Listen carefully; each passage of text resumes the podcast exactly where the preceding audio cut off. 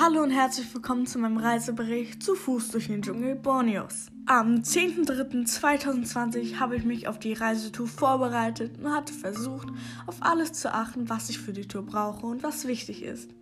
Ich habe mich natürlich vorher erkundigt, was alles in den Rucksack reingehört und welche Kleidung ich brauche. Um 10 Uhr trafen wir uns alle mit dem Reiseführer am Kinabatang River, um von dort aus die Tour mit der Gruppe in den Dschungel zu starten. Dort angekommen hatten wir uns begrüßt und hatten etwas getrunken. Der Reiseführer hatte uns noch eine Einweisung gegeben, worauf wir alle bei der Tour zu achten haben.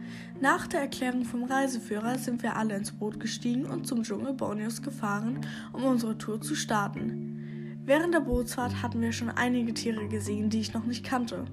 Am Dschungel Borneos angekommen, hat uns auch der Reiseführer wichtige Verhaltensregeln erklärt, damit die Tour nicht zu gefährlich wird.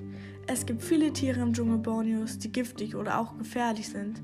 Unser erstes Reiseziel sollte eine seltene und große Pflanze, die Riesenrafflesie, sein. Der Dschungel war wirklich sehr eindrucksvoll und man hörte viele Tiergeräusche.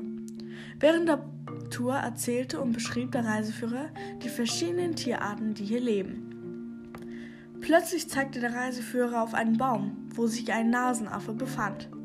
Der Reiseführer erzählte, dass die Nasenaffen sehr hoch in den Bäumen leben und sich von Blättern und Früchten ernähren.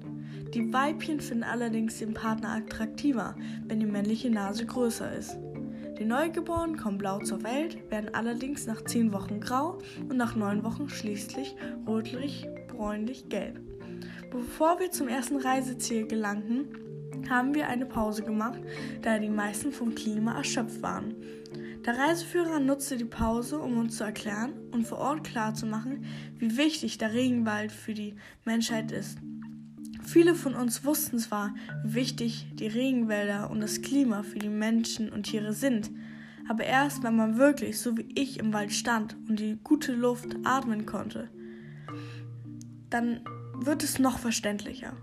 Endlich erreichten wir den Platz, wo wir die Pflanze Riesenrafflesie sehen konnten. Es war sehr beeindruckend, wie groß und schön die Pflanze ist. Das Wetter hatte sich plötzlich sehr verschlechtert und wir konnten das zweite Reiseziel nicht aufsuchen. So mussten wir zurückgehen, da wir keine Unterkunft im Dschungel hatten. Obwohl wir nur ein Reiseziel erreicht hatten, war aber der Aufenthalt im Dschungel ein unglaubliches Gefühl, den Dschungel erleben zu dürfen. Ich hatte viele Bilder im Dschungel gemacht und wenn ich mir diese heute anschaue, so habe ich das Gefühl, wieder im Dschungel zu sein. Das war mein Reisebericht zu Fuß durch den Dschungel Borneos.